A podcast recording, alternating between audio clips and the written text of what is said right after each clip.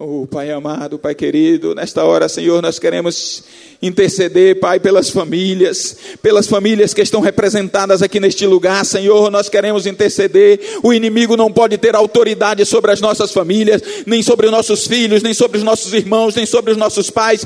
Nós repreendemos agora toda a cilada do inimigo, lançamos por terra na autoridade do nome de Jesus, toda armadilha preparada contra as famílias, nós quebramos agora na autoridade do nome de Jesus e proclamamos a vitória do Senhor sobre as famílias, proclamamos que as famílias serão libertas, que as famílias serão fortes, que as famílias serão ligadas ao Senhor, que famílias serão fonte de bênção nesta terra, porque o Senhor projetou a família para ser bênção. Oh Senhor amado, nós queremos interceder pelos nossos líderes, pelos nossos governantes, pelos legisladores, Senhor amado, que têm se levantado, Senhor, para fazer as leis neste país e muitas vezes têm sido impulsionados para levantar, para criar leis que desarticulam a família. Nós queremos nesta hora te pedir, Espírito Santo, que entre em providência, que toca no coração, que transforma a mente e o coração dessas pessoas, para que eles deixem de lutar contra a família, mas que lutem pela família, que aprendam os princípios da palavra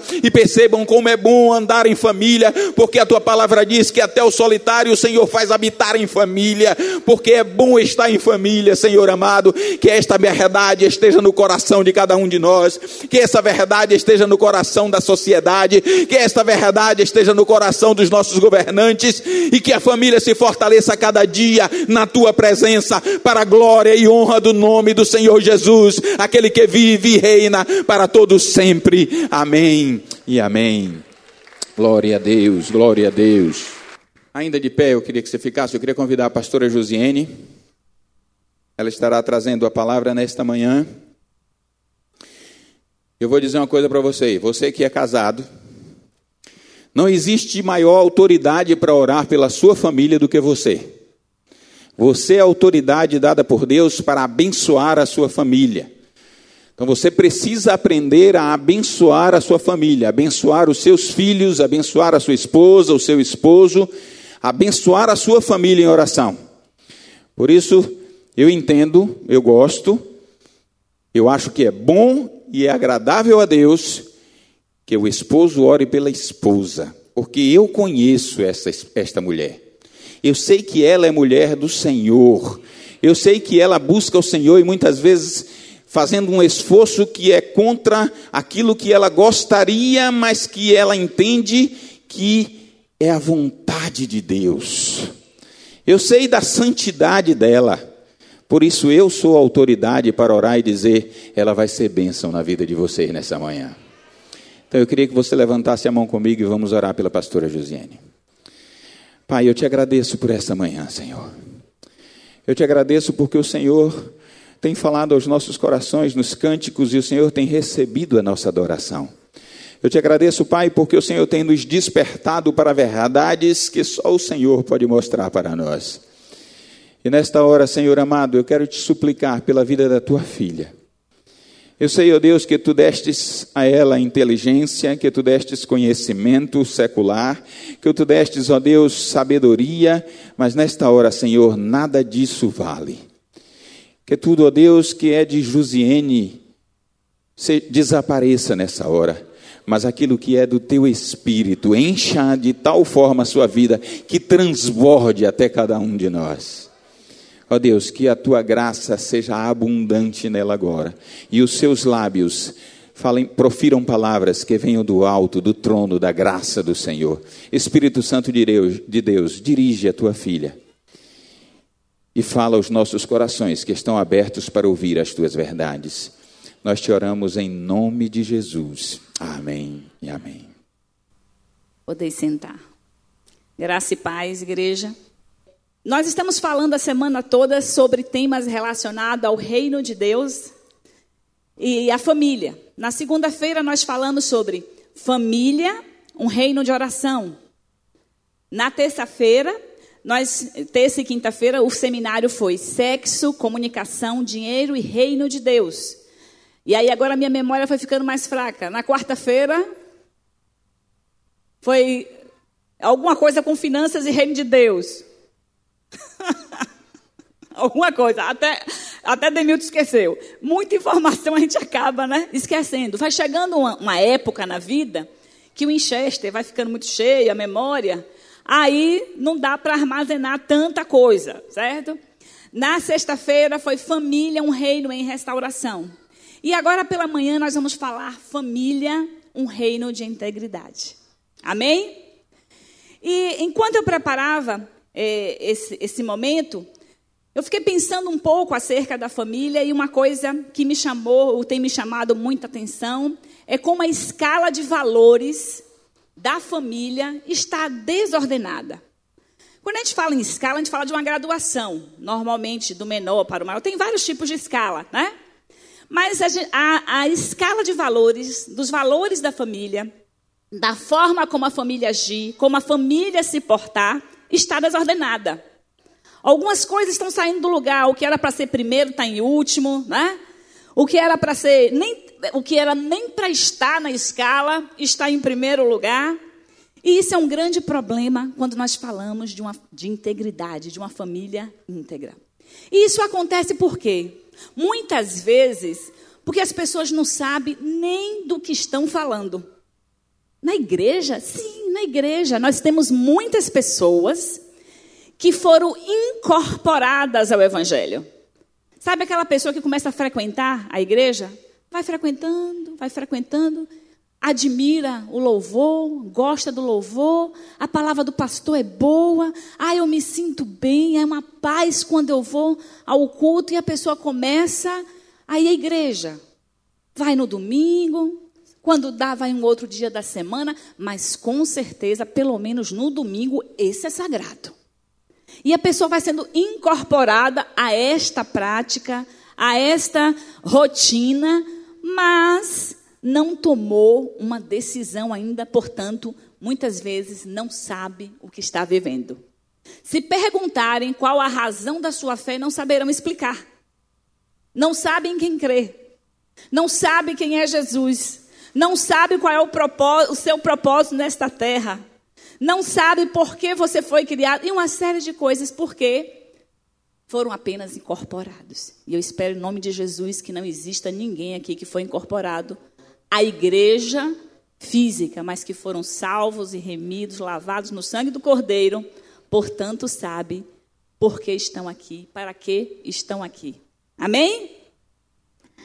Outros é, desordenam a escala mesmo sabendo todas estas coisas.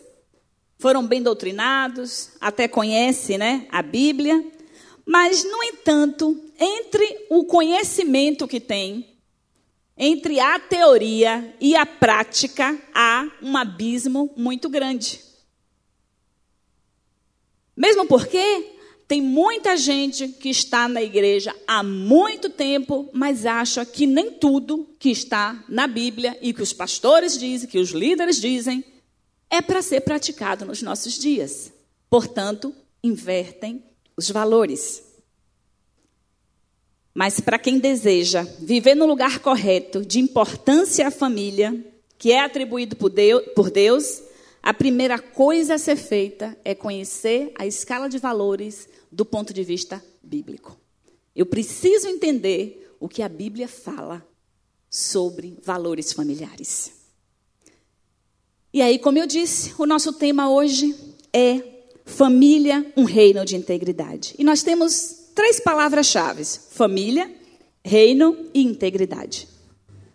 Família, a gente já sabe o que é no conceito: conjunto de pessoas, Há uma dúvida hoje cruel, estão querendo mudar né, o conceito inicial. Que tipo de pessoa? Pai, mãe, filhos? Outros arranjos familiares estão sendo né, discutidos. Há uma discussão enorme no Congresso sobre esse conceito, para mudar né, o artigo lá da Constituição, etc. Mas fato é que família, Deus criou homem, mulher e filhos. Esta é a ordem. Esta é a palavra-chave. Não importa o quanto diga que os evangélicos sejam atrasados, né? sejam ignorantes, porque nós seguimos a nossa regra de fé e prática, que é a Bíblia. E a Bíblia diz que família é homem, mulher e filhos. Agora, todos têm família. Né? Independente da, dos novos arranjos familiares, todo mundo faz parte de uma família. Ninguém nasceu de chocadeira. Que eu saiba, né? Todos nasceram de um pai, de uma mãe, mesmo que em situação desorganizada, mesmo que a família não estivesse na condição ideal, mesmo que né, é, a, a, forma como é, as coisas aconteceram não foi o que Deus planejou. Outra palavra-chave é reino. Desde, desde o dia 31 de 2015 até hoje, nós estamos ouvindo falar sobre reino. E não é possível que nós não incorporemos esse conceito, né? Viver no reino quer dizer viver sob autoridade né, de uma monarquia, de uma soberania, e nós fazemos parte de um reino. E este reino tem rei, e o rei é Jesus. Para fazer parte desse reino, nós precisamos nos submeter às diretrizes, né, às normas, aos padrões que esse reino profere e que estão todos aqui. Eu não posso dizer que faço parte do reino de Deus se eu não pratico as ordenanças que o rei delega para a minha vida. E a terceira, aliás, antes de falar da terceira eh, palavra-chave, eu quero falar que se você acha que é cidadão do mundo, você ainda não compreendeu o que é evangelho e o que é reino de Deus. Você não é deste mundo.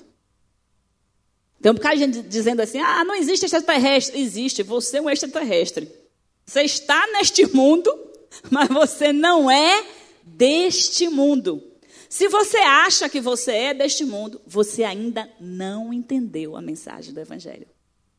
Neste mundo, você é embaixador de um outro reino. Neste mundo, você é embaixador de Cristo. E a outra palavra-chave é integridade. Quando a gente fala de integridade, a gente pensa em, em caráter, não é isso? Inteireza de coração, em uma pessoa correta, honesta, incorruptível. Os atos são irrepreensíveis. Não, fulano é íntegro. Ele age de maneira correta. De maneira. tem uma lisura no seu agir, na forma como conduzir as questões, paga as suas contas em dias respeita o direito do outro, uma pessoa íntegra. Ser íntegro também é a característica de algo que é inteiro. Não estamos fragmentados, não estamos aos pedaços quando nós somos íntegros. Nós significa que nós descobrimos quem nós somos em Cristo e nós potencializamos e utilizamos tudo que ele nos proporcionou. A ideia de integridade é, é de alguma coisa que é preservada em sua inteireza ou nas diversas manifestações da sua é, da, da sua manifestação, na verdade, na inteireza das diversas dimensões da sua manifestação. A integridade não tem a ver apenas com discurso. Então, falei tudo isso para dizer assim, ó, ser íntegro não é dizer, ah, não, eu sou uma pessoa honesta, ah, eu, não, eu, não é no campo do cognitivo, do que eu penso, do que eu acredito. Se eu sentar aqui ou se eu entrevistar cada um de vocês, todos vão ter os melhores conceitos sobre as coisas do que a Bíblia diz. Mas o fato não é saber o que a Bíblia diz. O fato é fazer o que a Bíblia diz. E uma pessoa íntegra, ela não é íntegra no conceito, ela tem que ser íntegra na prática. Porque quando nós nos referimos a alguém como íntegro, nós estamos nos referindo a alguém que faz. Não é alguém que diz, não é assim? Quando você fala, não, fulano é íntegro, você não está dizendo, não, fulano tem um discurso bonito, pensa de maneira. Não, você está dizendo que ele age de maneira íntegra. Então a integridade tem a ver com prática e não apenas com discurso. Na verdade, discurso tem que existir, porque eu tenho que dizer o que vou fazer e fazer o que eu digo. E nesse sentido, em Mateus capítulo 7, versículos 21 a 23.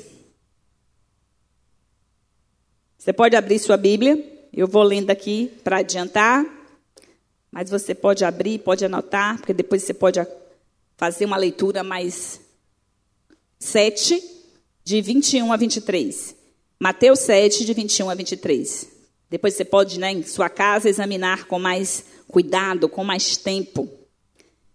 Nem todo que me diz Senhor, Senhor entrará no reino dos céus, mas aquele que faz a vontade de meu Pai que está nos céus. Muitos me dirão naquele dia: Senhor, Senhor, não profetizamos nós em teu nome? E em teu nome não expulsamos demônios? E em teu nome não fizemos muitas maravilhas? E então lhes direi abertamente: Não vos conheci, apartai-vos de mim, vós que praticais a iniquidade. O interessante, o que me chama a atenção nesse texto, é que apesar de boas práticas, de coisas que eram boas para o reino de Deus, porque expulsar demônios, em nome de Jesus, é bom, pra, principalmente para quem está sendo liberto, não é verdade? Fazer coisas no reino de Deus é bom, vai abençoar outras pessoas, mas isso não é suficiente. Uma outra coisa que chama atenção nesse texto é que a repetição da palavra, quando você vê Senhor, Senhor, quer dizer que tem uma intimidade. É como se essas pessoas estivessem dizendo para Jesus: Ô oh, meu amigo, sabe? Ô oh, amigo, ô oh, amado, aquela coisa de intimidade. E Jesus olha para eles e vai e diz: Não vos conheço, ou seja, não tenho intimidade contigo. Então, fazer a obra do Senhor, fazer coisas boas, necessariamente não significa que você está fazendo com inteireza de coração, com integridade o que a Bíblia fala. Mesmo que você faça algumas coisas que a Bíblia faça. Fala. É muito mais né, do que as aparências. O reino de Deus pertence a quem conhece a, a vontade divina e obedece a ela. E quando fala da vontade de Deus, é um, é um, um negócio tem me incomodado muito e eu acho que a oração do Pai Nosso mudou. Ultimamente a oração é assim: Meu Pai que está no céu, seja feita a minha vontade aqui na terra e também aí no céu. Seja feita a minha vontade aqui na terra e também aí no céu. As pessoas até muitas vezes conhecem a vontade de Deus, mas não querem fazer a vontade de Deus. Essa semana eu conversava com uma pessoa sobre essa questão da vontade de Deus. Ah, mas eu não quero, eu posso? Eu falei, pode, você pode. Agora, se é a melhor escolha que você está fazendo, já é uma outra história. Então, muitas vezes nós sabemos o que está escrito na palavra, sabemos que é vontade de Deus e ainda assim nós escolhemos fazer a nossa vontade. E aí nós oramos dizendo: Senhor, abençoa a minha escolha, abençoa o desejo do meu coração. Não é assim? Muitas vezes que nós fazemos? E depois nós enfrentamos dificuldades mil e não sabemos porquê e achamos que Deus é injusto, não está conosco porque está nos fazendo sofrer. Isso acontece muito, sabe quando? Quando nós vamos escolher com quem vamos nos casar, por exemplo. Eu nunca me esqueço de um dia, conversando com uma jovem, falando sobre questão de Deus nos abençoar nas escolhas, Deus escolher aquele que será o nosso cônjuge. E, e Deus, eu preciso orar a Deus para isso? Não sou eu que escolho quem eu quero. Você pode escolher quem você quer. Agora, depois também não vai cobrar Deus. Mas as pessoas escolhem e depois, não casei no Senhor. Não é assim? Não era a vontade de Deus. Quero dizer para você que depois que você casou, não era a vontade de Deus, mas o casamento é vontade de Deus. Agora tu vai ter que se virar, orar muito, pedir graça, né? E ficar, como diria minha mãe, com teu mandu. Ficar com teu mandu. Quando a gente quer que a nossa vontade seja feita, a gente dá jeitinho para ouvir resposta de Deus, né? Inclusive jeitinhos místicos. Senhor, se é da tua vontade, quando eu passar, eu vou ver uma pessoa de camisa amarela. Poxa, tá bem, ó, uma, duas, três, já tem um bocado de gente. É, é vontade de Deus. Não é? Mas está escrito aqui nesta palavra, a Bíblia vai dizer, quanto ao casamento, que nós não devemos entrar em julgo desigual com um incrédulo. Eu estou falando aqui para aqueles que ainda vão fazer suas escolhas. Ou que quando fizer as suas escolhas, já conheciam a palavra de Deus. Muitos conheceram o reino de Deus e a Deus depois das suas escolhas. E o bom é que para isso existe solução, porque Deus sempre, né, faz coisas grandiosas. E ele diz que salva não só a pessoa, mas toda a sua família. E a palavra de Deus está é, repleta de, é, é, de explicações sobre todas as vezes que alguém se submeteu a Deus e a família toda foi abençoada. Começou pela história, a, a nossa própria história que começou com Abraão. Abraão não era né, servo de Deus, foi chamado com a sua parentela, ou seja, foi abençoada a família toda. E ainda nos abençoou de, de quebra, né? Porque disse que quem, quem Abraão, a partir de Abraão seriam benditas todas as famílias da terra. A gente vai ver o centurião, né? Vai ver é, vários casos em que a, um é abençoado e toda a família é abençoada também. Porque Deus quer abençoar a todos. E o projeto dele é família. A primeira instituição dele foi família, então ele está interessado em abençoar a família. E quando nós estamos falando de fazer o que a Bíblia diz, não é apenas uma postura religiosa, não é mera submissão a costumes da igreja, a ritos, vir à igreja, a todos os cultos. Né? Tem gente que frequenta o culto de domingo à noite, frequenta o culto de terça à tarde, ou não, domingo não, domingo de manhã, domingo à noite, é, segunda noite, terça de tarde, quarta de manhã, quarta de noite, né? sexta, domingo de novo e começa. E muita gente faz tudo isso e ainda assim a vida não está como Deus quer. E é possível? É. Porque às vezes nós nos pegamos com a preocupação do fazer coisas somente por fazer, como se isso bastasse. O fazer tem que ser acompanhado de um coração transformado. Eu tenho que fazer porque meu coração está né, tá transformado. Não vou fazer porque, como eu não consigo fazer outras coisas, como eu não consigo ser uma boa esposa, eu não consigo ser uma boa mãe, eu não consigo ser um bom marido, eu não consigo ser uma boa colega de trabalho, então, pelo menos, eu vou para a igreja, mas eu sou uma boa crente. Sou bem religiosa. Não perco um culto. Na escala de Deus, a quantidade de cultos que você frequenta não mede a sua intimidade com Ele. Por incrível que pareça. Né? Não, fulano é assim. É uma pessoa assim, busca tanto a Deus. Não estou dizendo que quem faz isso não, não está cheio de Deus. Não, eu estou falando que isto não é suficiente. Nós precisamos mais do que isso. Precisamos de relacionamento com o Senhor. Relacionamento com Deus. O seguidor de Jesus vive como ele ensinou a viver. E a Bíblia né, nos orienta tudo o que nós devemos fazer. Da mesma forma, nossas casas precisam de princípios e valores que levem seus integrantes a viver de maneira plena o ensino da palavra. Viver a palavra significa ter uma conduta ou um andar que corresponde ao que se aprende nela. Sabe aquela história que muitas vezes, talvez muitos de nós tenhamos ouvido quando, era, ouvido quando éramos criança? Faça o que eu digo, mas não faça o que eu mando. Os pais. Muitos pais fumavam e diziam, menino, não, faça o que eu, né, faça, o, faça o que eu digo, mas não faça o que eu faço. Obrigada. Não faço o que eu faço. Muitos pais fumavam, não fume, não era assim? Mas estava fumando. Não bebam.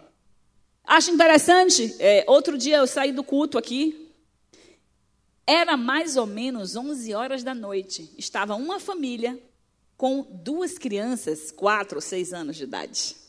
O que é que esses pais estão ensinando para os filhos? O caminho em que ele deve andar. E com certeza quando ele for velho, não se desviará dele. O que nós fizermos, que casa de pai é escola de filhos, não é verdade? Será o que os nossos filhos irão praticar nas suas vidas. Não adianta de dizer, olha, o certo é isso, e a gente agir de forma contrária, porque eles vão fazer o que eles viram. Lembra quando Jesus disse que ele faz o que ele vê o pai fazer? Os nossos filhos farão a mesma coisa. O que, o que eles virem, nós praticarmos é o que eles irão fazer. Se nós andamos em congruência com a palavra de Deus, se nós praticamos o que aqui está e, e é o que nós para eles ensinamos, aí eles vão aprender.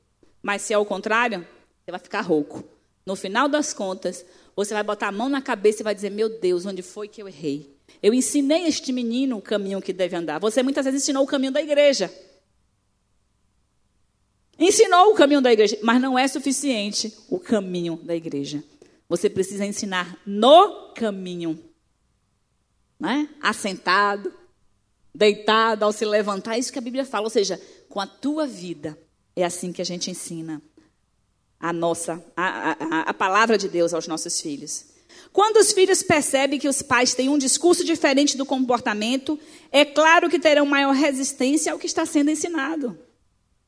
Tem muito filho de crente que está se rebelando contra Deus por causa do, do exemplo dos pais na sua casa. Sabe por quê? No final das contas, é quando a gente ora pelo meu filho, e aí quando a gente está contando para o outro, é, é, de forma tão piedosa que a gente fica, oh, esse menino, né? Que, coração duro. É, mas, na verdade, eles estão revoltados, porque se Deus não é capaz de transformar o pai e a mãe deles, que Deus é esse? Para que servir esse Deus? Servir este Deus? Não quero. Não serve para mim. É mentira tudo que se fala na igreja. É um bocado de discurso vazio. E muitos filhos só estão aguardando a oportunidade de se emanciparem para tomarem a sua decisão na vida. Muitos estão só obrigados. No dia que eles tiverem, né, que eles forem alçar voos sozinhos, eles vão dizer: Meu nome é tchau. Porque aprenderam com você como um cristão não deve se portar e ele não está interessado. Se os filhos entenderem que os ensinos do Evangelho não são importantes para seus pais, a ponto de fazê-los viver de acordo com eles, também não acharão importantes ou necessários para suas próprias vidas.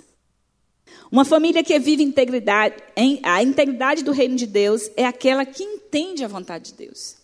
E eu gosto muito do texto, e todas as vezes que eu faço a forma, que a gente faz a formatura aqui do, do curso integridade sexual, eu faço a leitura desse texto. 1 Tessalonicenses 4, e a partir do versículo 1, diz assim: Porque esta é a vontade de Deus, a saber. Aliás, eu acho que é a partir do 3, se eu não me engano. Deixa eu ver se é isso mesmo, porque eu, eu coloquei aqui nas minhas anotações do 3, né?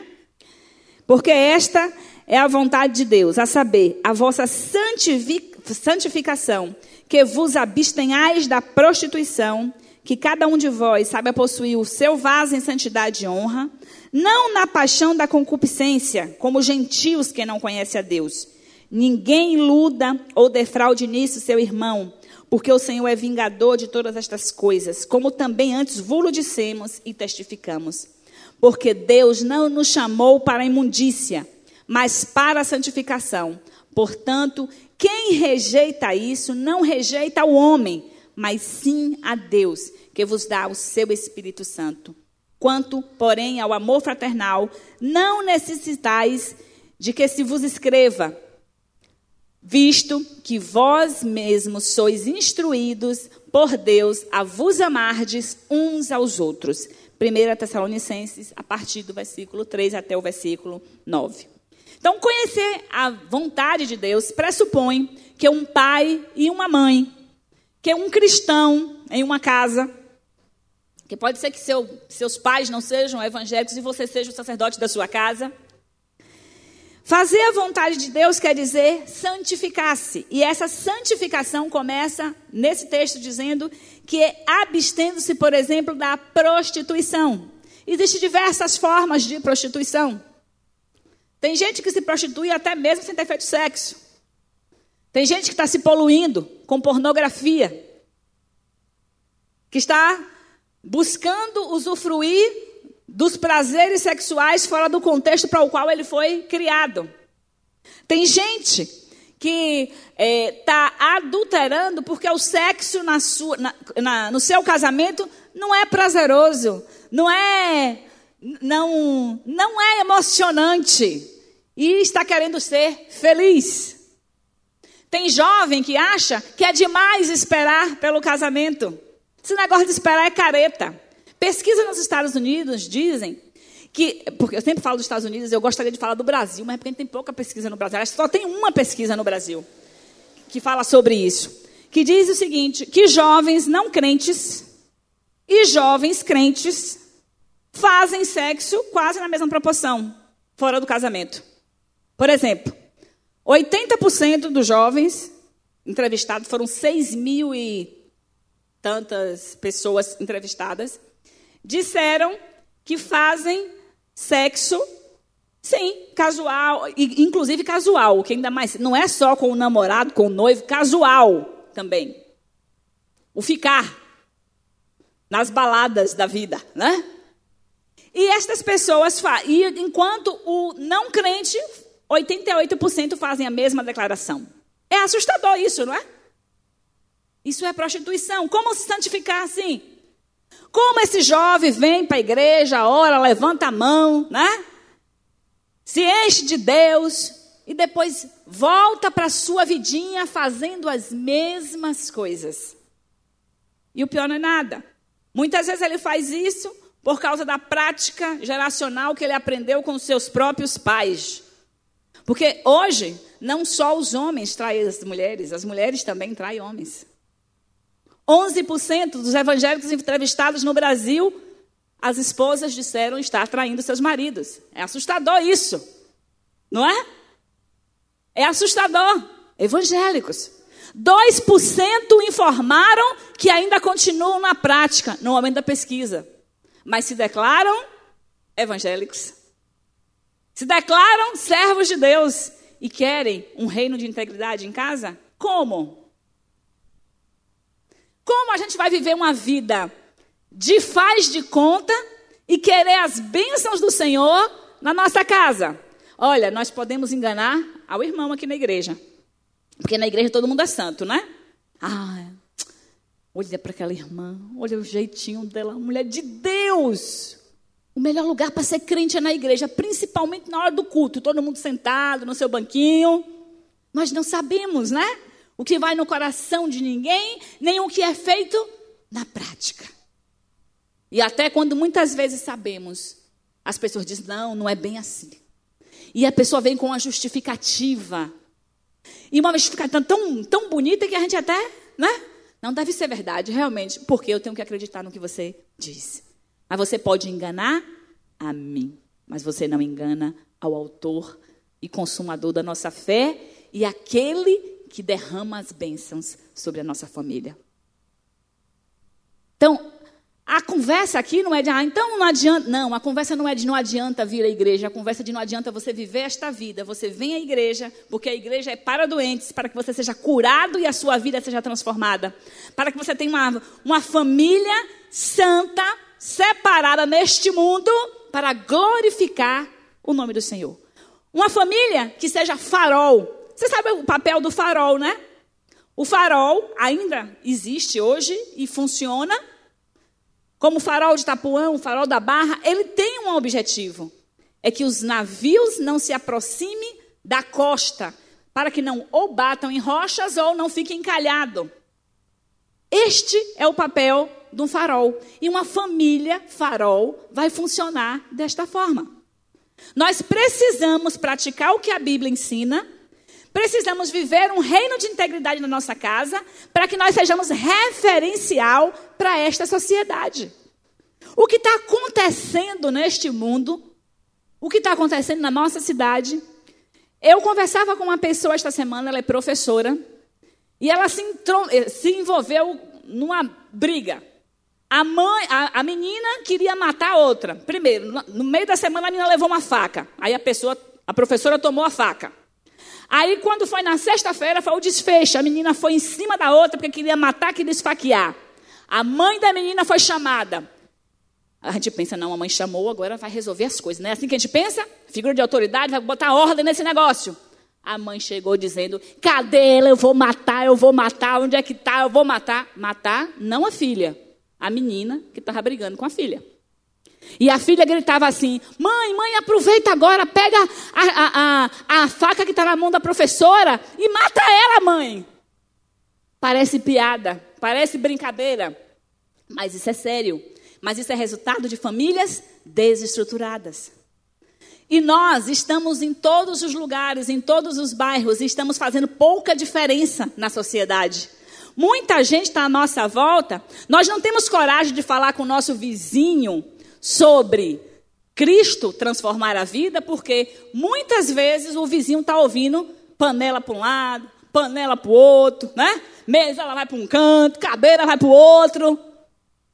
Palavra misericórdia que a gente não, nem tem coragem de repetir, são ditas. E aí, qual a moral ou, né? Qual a cara que você vai chegar para falar Jesus é a solução para tua família? Mesmo porque se tu chegar e disser, vai dizer assim, não foi para tua, vai ser para minha. Não é? Você acredita nisso? Olha, o produto é ótimo. Eu comprei, sim, e funcionou. Não, não funcionou não, mas eu acredito que ele é ótimo. Eu não compro produto assim, que você acredita que ele é ótimo e ele não funcionou. Não estou dizendo que Jesus é um produto. Estou dizendo que eu não vou seguir alguém que não está funcionando para você. Então, eu preciso ter o reino de integridade da minha casa restaurado para que eu seja um farol nesta sociedade. As famílias estão como estão por causa disso, porque falta Deus. O governo pode fazer o programa que ele quiser. As ONGs podem fazer o que quiserem. Os projetos sociais todos que são. Eu não estou dizendo que eles não devem ser feitos. Devem, são bons. Mas não vão resolver o problema. Porque o problema da, o problema da família é um problema interno, é um problema do coração do homem, é um problema de falta de Deus. E nós fomos chamados para anunciar Deus. Nós fomos chamados para ser a luz do mundo e o sal da terra.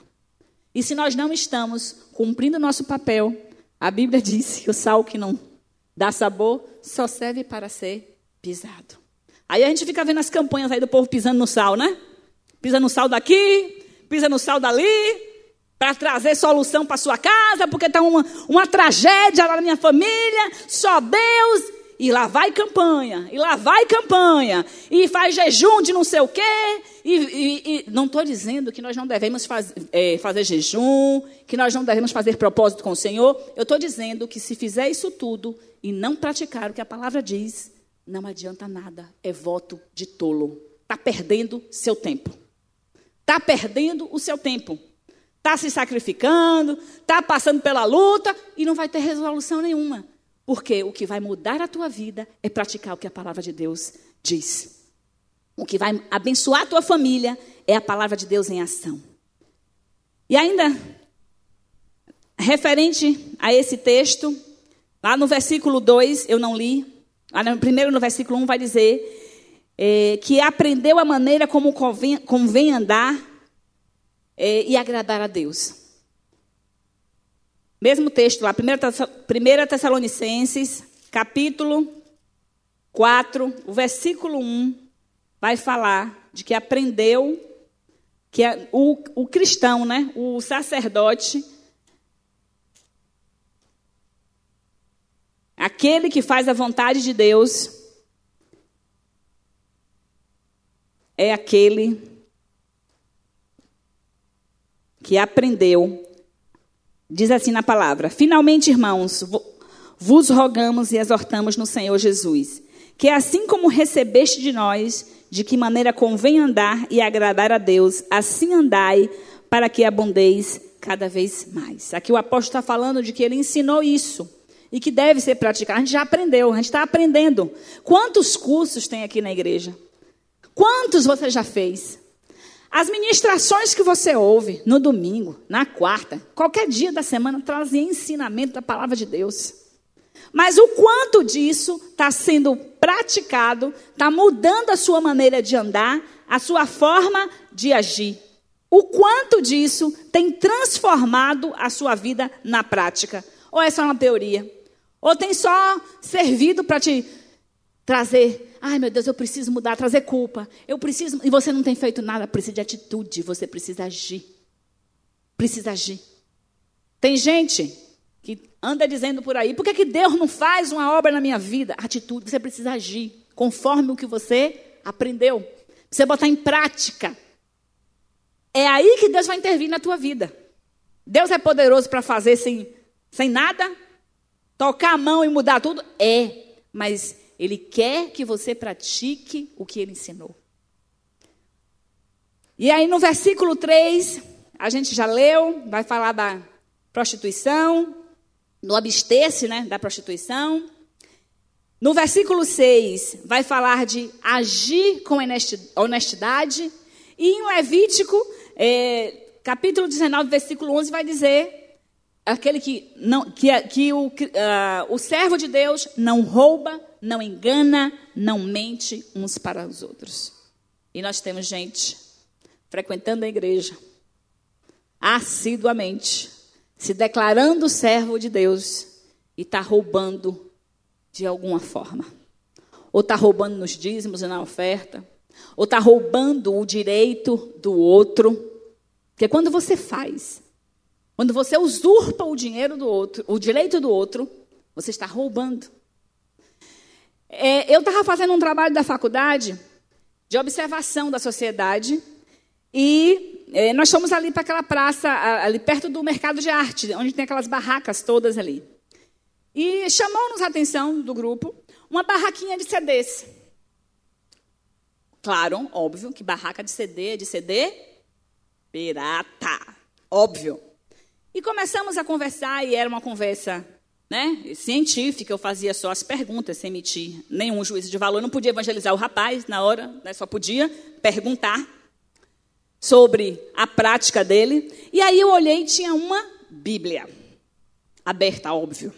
Porque a Bíblia aberta, sabe como é, né? A Bíblia aberta, não sei o que é que faz, mas o povo deixa.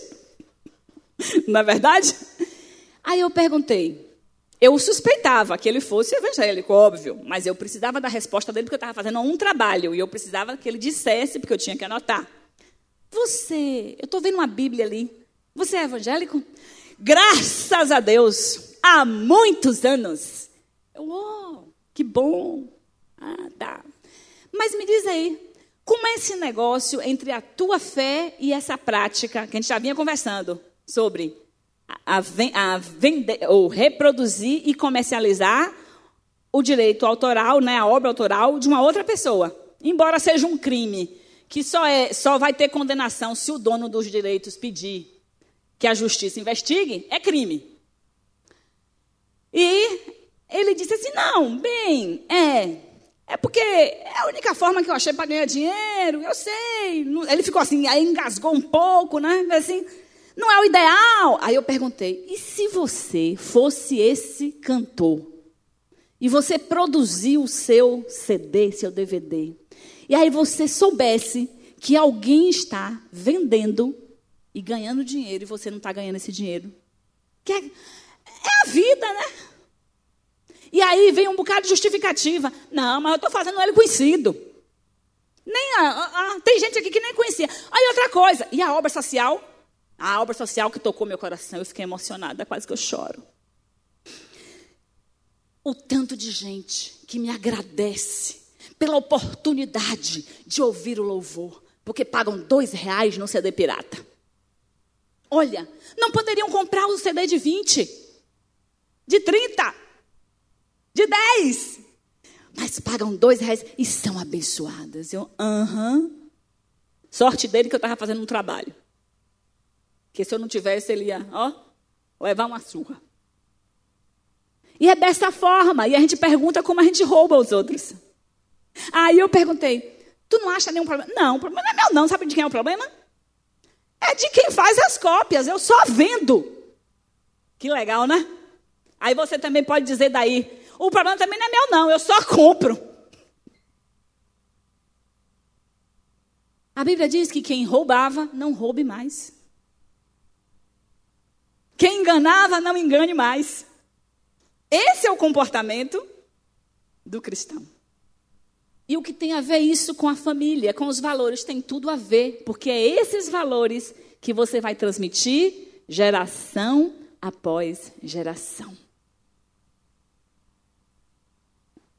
É, há muito tempo atrás, nós, quando os meninos ainda eram menores, nós compramos um PlayStation. E lá em casa nós temos uma determinação: nenhum aparelho de videogame entra na nossa casa desbloqueado. Por quê? Para que não tenha nem a possibilidade de usar um CD pirata de outra pessoa, um jogo. E aí eu fui na lojinha do shopping, não tem aquela ilha onde vende jogos? E aí, chegando lá, eu já tinha visto em outro lugar o valor do jogo, era 200 reais. Quando eu cheguei lá, 20 reais, o mesmo jogo. Eu falei, não, tem alguma coisa errada, não pode ser. De 200 para 20 reais, tem alguma coisa errada. Gente, laranja madura na beira da estrada, ou tá bichada ou tem moribundo no pé.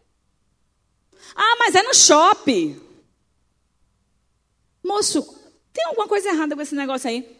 Esse CD é pirata? Aí ele olhou para minha cara e disse: Pirata? Não, é genérico. Pirata tem olho de vidro, perna de pau. A gente arranja desculpa para tudo, né? Pois é, era 20 reais o jogo. Eu comprei o de 200. Só pode comprar um. Mas, problema, eles não queriam o jogo. Eu disse: ó, a gente vai comprar, mas só sabe que é difícil. Ou a gente só compra um, para não ficar com equipamento sem jogo, não adiantou ter nada. E outra coisa, a gente vai aguardando as promoções. Quando o jogo ficar velho, velho, velho, aí a gente compra, porque já saiu um novo, a gente compra aquele, porque a gente compra na promoção original. O cristão tem que assumir posturas que vão de encontro àquilo que agrada a nós mesmos. Nós precisamos nos cuidar muito nessa, nessa questão, nessa área. Porque tudo isso faz a diferença entre um crente e um não crente. E sabe o que é que me impressiona? É que eu conheço pessoas que não são cristãs, que não professam a fé em Deus e são de uma lisura e não compram um, um, um produto pirata em hipótese alguma. Esse é o comportamento está correto, de que assim é, todo mundo deveria agir assim. Mas o cristão tem a obrigação de agir de maneira correta. Quem roubava, que não roube mais. Que não engane, que não minta uns aos outros. E no versículo 8, vai falando, no mesmo texto Tessalonicense, vai falando que quem rejeita essas coisas, esses ensinamentos, não está rejeitando ao ensinamento. Não está rejeitando ao pastor, ao líder que está pregando, a pessoa que está na frente, está rejeitando ao próprio Deus. E a gente tem que ter muito cuidado com as coisas que nós rejeitamos. Olha, no reino de Deus não cabe espaço se você faz parte do reino. Você sempre tem o direito de fazer o que você quer da sua vida. Mas se você resolve ser membro deste reino, ser servo deste Senhor, deste rei, a sua vontade é a do Pai. E a Bíblia diz que ela é boa, perfeita e agradável. Não é assim? Então, viver de acordo com o que a Bíblia diz Viver em santidade, ter um lar íntegro, requer de nós um comportamento né, firme, um comportamento correto, um comportamento que vai fazer a gente abrir mão de desejos. Que às vezes a gente quer coisas que a gente não precisa. E a gente compra o CD pirata porque eu preciso. Olha, você precisa de Jesus. Depois de Jesus, você precisa comer, uma roupa para vestir para não ficar pelado, porque não fica bem você saindo por aí sem roupa. Um calçado para não machucar os pés. É isso que você precisa. Mas é depois de Deus. E quando ele disse: se você busca primeiro, em primeiro lugar, o reino dos céus que ele acrescenta, então tudo que você precisa é de Deus. Você não precisa do CD. Pirata. Você não precisa de qualquer coisa que você acha que precisa e que está fazendo isso que você precisa. Você não precisa que você precisa de Deus. O resto Deus acrescenta à sua vida. Amém? Em Lucas 10, 16 diz assim: Quem vos ouve, isso aqui é Jesus falando, a mim me ouve, e quem vos rejeita, a mim me rejeita. E quem a mim me rejeita, rejeita aquele que me enviou. Quando a gente rejeita o ensinamento de Deus, dito por é, ensinamento bíblico, nós estamos falando aqui, que está baseado na palavra de Deus, o ensinamento que é realizado por aqueles que são autoridades eleitas por Deus sobre as nossas vidas, nós não estamos rejeitando a este líder. Não estou rejeitando ao pastor. Eu estou rejeitando a Jesus. E Jesus diz que quem rejeita ele, rejeita a Deus. Isso é muito sério, meus irmãos. A gente não pode viver uma vida com Deus fazendo a nossa vontade. Olha, até aqui tudo bem. Mas a partir daí, aí já é demais. Não me peça isso, não. Isso aí é muito para mim. E a igreja? Eu posso até fazer isso. Mas aí já está querendo demais entrar na minha individualidade. Se você escolheu viver pelos seus próprios caminhos, então viva. Escolheu viver né, pela, pela direção do seu coração, então viva. Mas depois, não culpe a Deus. O texto também vai dizer que aquele que pratica, ou que vem, né, sendo santificado, que vem buscando a Deus, lá no versículo 9, vai falar que não precisa nem ensinar sobre o amor fraternal, que é o amor, aquele amor de família, aquele amor que é o que a gente espera no seio da família. Aquele amor que cuida, aquele amor né, que se preocupa com o outro, que dá a sua vida pelo outro, como a palavra orienta, né? Que o marido entrega-se à sua esposa como Cristo se entregou pela igreja, que a esposa respeita o marido e se submete a ele, como a igreja se submete a Cristo. A Bíblia diz que este amor não precisa, aqui no texto, que não precisa ser ensinado, que o próprio Deus já colocou nos nossos corações. Em Jeremias 31, versículos 33 e 34 diz assim: Mas este é o pacto que farei com a casa de Israel depois daqueles dias, diz o Senhor. Porei a minha lei no seu interior e a escreverei no seu coração, e eu serei o seu Deus e eles serão o meu povo. E não ensinarão mais cada um a seu próximo, nem cada um a seu irmão, dizendo: Conhecei ao Senhor, porque todos me conhecerão, desde o menor deles até o maior, diz o Senhor. Então, Deus, no dia que nós fizemos aliança com Ele, Ele escreveu na tábua do nosso coração os ensinamentos dele, o amor fraternal. A Bíblia diz que o maior de todos os mandamentos, né, se resume em dois, não é assim? Amarás o Senhor teu Deus sobre todas as coisas, de toda a tua alma, de todo o teu entendimento. Estou resumindo, né? E o teu próximo como a ti mesmo. Quando a gente cumprir isto, significa que nós aprendemos, quem ensina isso é Deus, o amor incondicional o amor de Deus que deve estar no meio da nossa família. Mas o que a gente vê é o contrário.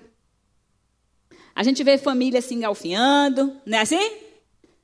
Quando acontece, às vezes é triste, você vai num, num velório e no meio do, do, da, do Aliás, antes de enterrar, eles já estão discutindo a, a divisão das posses. Você já, alguém já, já viu isso? Já presenciou essa questão? Quando não, na sua própria família isso já não aconteceu. Não é verdade? Porque nós estamos preocupados com ter, não com ser. Nós não estamos preocupados em amor sacrificial, em dar vida uns pelos outros, mas o que o outro pode me dar. Eu sei que dura esta palavra. Como é que está dando uma palavra dessa, essa palavra, para crente? Eu quero dizer que o que foi escrito aqui é para crente mesmo, viu? Não foi para ímpio, não. Foi para a igreja de Tessalônica, os irmãos lá, tá? Desculpa aí, tá? Nós precisamos sim. Precisamos examinar a nossa vida e ver de que forma nós iremos nos portar, seguindo a vontade de Deus. O problema de nossos dias é que eles são dias trabalhosos, como diz 2 Timóteo, capítulo 3. Dias trabalhosos. Dias trabalhosos são aqueles dias das pessoas que são amantes de si mesmo. Está escrito assim. Sabe, porém, isto: que nos últimos dias sobrevirão tempos trabalhosos, porque haverá homens amantes de si mesmos, avarentos, presunçosos, soberbos, blasfemos, desobedientes a pais e mães, ingratos, profanos, sem afeto natural, irreconciliáveis, caluniadores, incontinentes, cruéis, sem amor para com os bons, traidores obstinados, orgulhosos, orgulhosos, mais amigos dos deleites do que amigos de Deus, tendo aparência de piedade, mas negando a eficácia dela. Destes, afasta-te, porque deste número são os que se introduzem nas, pelas casas e levam cativas mulheres nécias, carregadas de pecados, levadas de várias concupiscências, que aprendem sempre e nunca podem chegar ao conhecimento da verdade. E como Janes e Jambres resistiram a Moisés, assim também estes resistem à verdade, sendo homens corruptos de entendimento e réprobos quanto à fé. Esse texto está em 2 Timóteo, capítulo 3, do versículo 1 até o versículo 8. Pessoas amantes de si mesmo, dentro da família é o que nós vemos muito. Eu quero ser feliz, é por isso que eu quero divórcio. Eu quero ser feliz, por isso que eu primeiro penso em mim. Já viu aquela história de farinha pouco, meu pirão primeiro? Estou preocupada comigo. É bem contrário do que a palavra de Deus diz, do amar ao outro como a si mesmo. Então, se eu amo o outro como a mim, primeiro eu penso no outro. Esta é uma época de pessoas ególatras. Só pensam em si. Tudo é para se agradar. Se autoelogiam. A, sua, a honra e a glória são para si, tomam de Deus. Pessoas gananciosas, nós vemos isso dentro da família, apegadas ao dinheiro, mesquinhas. Trabalham, trabalham, trabalham e não gastam com a família. É uma confusão para comprar alguma coisa. Passam tempo ganhando dinheiro e não tem tempo para a família. Estão gananciosas, querendo mais e mais e mais. E a família sendo destruída. No final de tudo, a palavra diz, né? Louco, o que tu tens preparado para quem será? Porque vão, vai chegar um momento, vai acabar tudo. E o que você fez aqui? Para quê? Se viu. Pessoas presunçosas se acham donos da verdade dentro de casa. É a mulher que não muda de opinião porque ela sabe tudo, o marido não sabe nada. É o marido que acha que ele é o cara. É o filho que acha, não, meus pais estão atrasados. É outra época, meu pai, minha mãe. Oh, vocês são retrógrados, vocês estão antigos. Esse tempo é outro.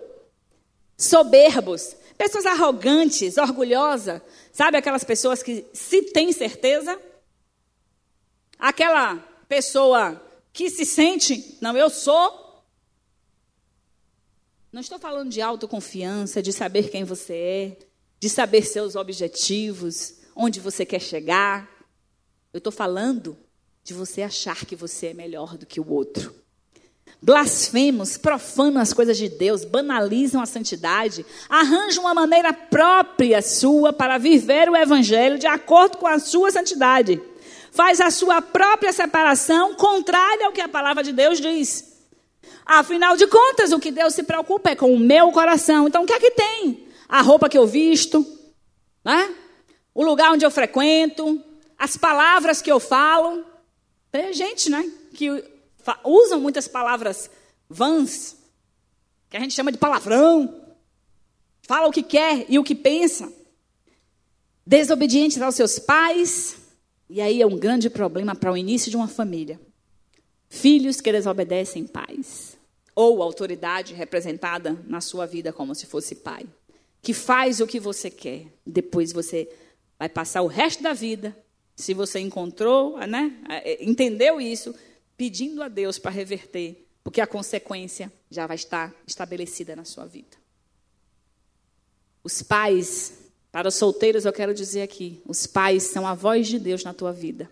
Nunca entre num relacionamento em que seus pais não concordem. A vida é minha, eu faço o que eu quero. Primeiro, a vida não é tua, a vida foi Deus quem te deu. Você pode até fazer o que você quer, mas vai sofrer as consequências das escolhas não direcionadas por Deus.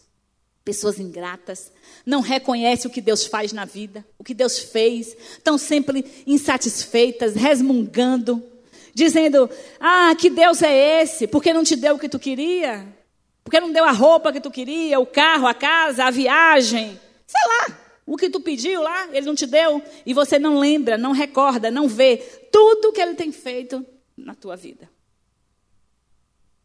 Quando eu estava vendo aquela, aquele vídeo da igreja perseguida, eu fiquei envergonhada. Sabe por quê? A gente está chorando, dizendo que está passando pela prova, que está no deserto, porque a gente não tem o que a gente gostaria, o que a gente desejaria.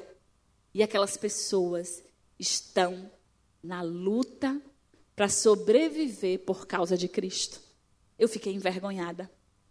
Nós precisamos ser gratos a Deus pela sua misericórdia, por tudo que Ele tem feito na nossa volta. Pelo, a gente, se a gente é ingrato a Deus, aí imagina quem está à nossa volta em casa, né?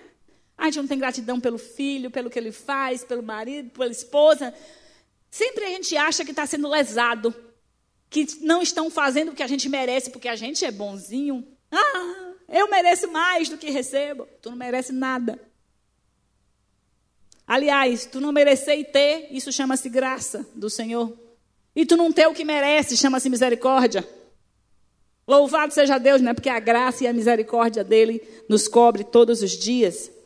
Pessoas ímpias, ímpias, dentro da igreja não, mas eu já aceitei Jesus. Como é esse negócio? Estão na igreja, mas desprezam a crença em Deus. É ofensor dos pais, desobedecem expressamente as orientações dos pais. Eu quero dizer para você que esse é ofensor dos pais, isso aqui, ó, tá no dicionário Micaelis, tu pode pegar lá. Isso aqui não é, ah, tá falando, pastora tá falando que quer mudar a cabeça, porque as pessoas dizem que a gente quer fazer lavagem cerebral na cabeça, né, das pessoas. Não, nós não estamos querendo fazer lavagem cerebral na cabeça de ninguém. Nós estamos ensinando o que a palavra de Deus diz. Agora, você muitas vezes está se submetendo à lavagem cerebral, assistindo um bocado de porcaria, ouvindo um bocado de conceitos que não são condizentes com o que Deus tem para você. Então, nós orientamos se você vai aceitar ou não, é um problema seu. Pessoa sem afeição natural.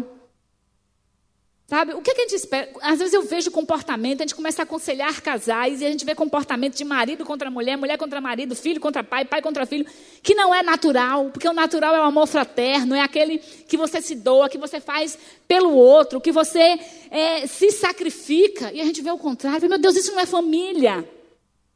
Isso é tão sério. O pastor Demilton foi chamado para fazer uma palestra no CRAI sobre família, né? Mais do que um lugar de amor. Mais do que laços de sangue é amor. Está precisando falar disso. Afeição natural, quando devia ser, já está. Lembra do versículo que a gente leu em 1 Tessalonicenses é, 4, 9, que diz que não precisa ensinar porque Deus já escreveu na, na tábua do nosso coração? Dentro da igreja de Cristo, sim. Porque nós estamos falando, estou falando de casais que nós acompanhamos e que fazem parte da igreja de Cristo tem alguma coisa errada e não é com a palavra. É com a não prática da palavra. Pessoas implacáveis dentro da família, que não se pode acalmar. Pessoas que são incapazes de perdoar, inflexíveis. É, é isso e acabou. Eu tenho que perdoar, já aguentei demais. E o que, é que a Bíblia diz sobre perdão? O que, é que a Bíblia fala né, sobre perdoar? O que aconteceu na tua vida foi o quê? Tu é bonzinho, né? Tu é boazinha, tu não faz nada. Tu anda em santidade o tempo inteiro, tu não peca nunca. Tu não tem que pedir perdão a Deus por nada. Se Deus fosse implacável, você já estaria com seu destino selado. Não é verdade? Nós precisamos tomar uma postura na nossa família pessoas caluniadoras que ofendem a honra, a reputação dentro da família. Isso sim. É cunhado contra cunhada, irmão contra irmão, pai contra filho. São histórias assustadoras. Pessoas incontinentes, descomedidos sexualmente. Os, os, homens e mulheres estão pecando por causa do sexo, porque não pode se segurar, porque um homem não pode ficar sem sexo. Se a mulher adoecer, ele tem que arranjar outra mulher. Porque ele não pode ficar sem sexo, incontinente. Sexo está acima de qualquer coisa. Gente, sexo é importante sim, faz parte do casamento, foi bênção de Deus, mas vai acabar. Tem validade. E no dia que acabar? E se acontecer alguma coisa, tua família vai acabar, teu casamento vai acabar porque não tem mais sexo? Porque você não pode se conter? Não, um homem não pode se conter. Um homem tem que fazer sexo. Ou tu é um animal, viu? Tu só veio aqui para fazer sexo nessa terra. Mulheres também, não só acontece com homem, não. Mulheres também, viu? É porque né, os homens são sempre mais falados, coitados. Nessa área eles são os mais acusados. Cruéis. São pessoas maldosas. Gente, é, quando, quando eu estava preparando a palavra, o que me assusta é que eu já tive contatos dentro da igreja com pessoas com comportamentos equivalentes. E que é contra isso que nós estamos falando. É, a gente quer uma mudança de prática, que venha viver em santidade. E aí vai, são várias outras coisas que vai falando, são mais amigos dos deleites do que amigo de Deus. Eu quero agradar a mim mesmo, quero fazer o que é bom para mim, o que é gostoso para mim. Se não agrada a Deus, é um outro problema. E sabe qual é a aparência? De bonzinho, de crentezinho, bonitinho. Oh, vem para a igreja todo domingo, faz parte do ministério tal, faz evangelismo, tem uma palavra. Quem disse que falar de forma eloquente é sinal de presença de Deus na sua vida? Tem tanta gente que fala tão bem, dá um texto da Bíblia para você ver se essa pessoa não vai fazer uma pregação e que muitos vão se converter. Primeiro, porque quem faz a obra é a palavra de Deus, não é a pessoa. Aí está um engano nosso, que a gente acha que quem fala é o pregador, né? A gente acha que é a pessoa que fala bem. Na Bíblia, quando se refere à palavra de Deus, não é a nossa eloquência que faz diferença. Diferença. O que faz diferença é o poder da palavra de Deus que não volta vazia. Resiste à verdade, aprende, está aprendendo sempre, aprendendo sempre, sem contudo aprender essa verdade. Sem, contudo, absorver essa verdade. Sem, contudo, colocar em prática essa verdade. E a Bíblia vai dizer que, quanto à fé, foram condenados por Deus. Adianta um bocado de coisa que a gente faz. Um bocado de coisa. A gente está perdendo tempo. E a gente começou falando, já vamos finalizar, sobre a escala de valores da família. E que aí, esta desordenação da escala de valores é que tem feito uma família fragmentada, uma família é, que dentro da igreja tem sido muito abalada pela influência do mundo, que o divórcio tem destruído, que as drogas têm entrado, que a prostituição, o adultério tem solapado estes valores. Nós estamos aqui nesta manhã, como todos os dias que nós, quando nós vimos para a casa do Senhor, Primeiro nós devemos vir para adorá-lo e depois para ser ministrado pela palavra dele nas nossas vidas. E nós precisamos colocar a escala na ordem correta. Tem várias coisas na escala de prioridade de Deus, mas eu quero falar de três que são as principais. Em primeiro lugar, primeiro lugar, quem deve estar na sua escala de valores e que vai influenciar na sua vida inteira e com certeza na sua família é Deus, ele deve ser o primeiro lugar da tua vida. E ele está acima de qualquer coisa, de qualquer relacionamento. Deus é mais importante do que pai, do que mãe. Deus é mais importante do que marido, do que esposa. Deus é mais importante do que filhos. Se você não está fazendo isso na sua vida, não está agindo dessa forma, não está se comportando dessa forma, eu quero dizer para você que a sua escala está desordenada. E é por isso que você está com problemas na sua casa. E é por isso que as coisas não estão indo do jeito que você gostaria. Deus precisa ser o primeiro na tua vida. Marcos, capítulo 12, de 28 a 31, vem falando sobre seguinte, a seguinte questão. Aproximou-se dele um dos escribas que ouvira discutir e, percebendo que lhes havia respondido bem, perguntou-lhe: Qual é o primeiro de todos os mandamentos? Respondeu Jesus: o primeiro é: Ouve Israel, o Senhor nosso Deus é o único Senhor.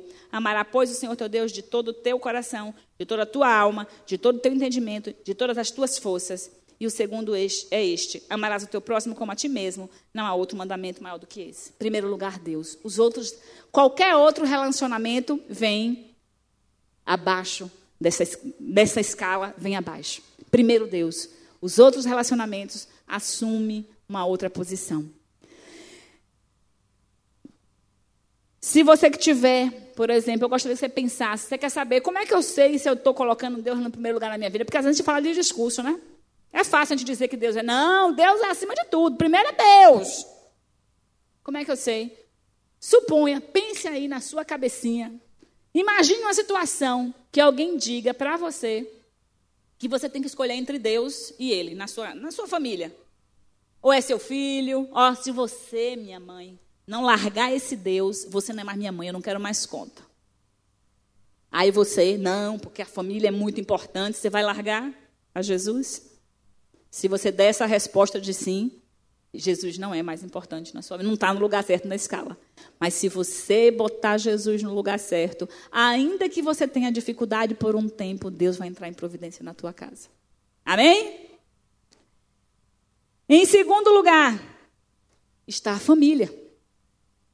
Primeiro, a família foi uma instituição divina. Deus que criou a família. Depois que ele criou a natureza, os animais, a terra, tudo que há, criou o homem, criou a mulher, ele criou a família.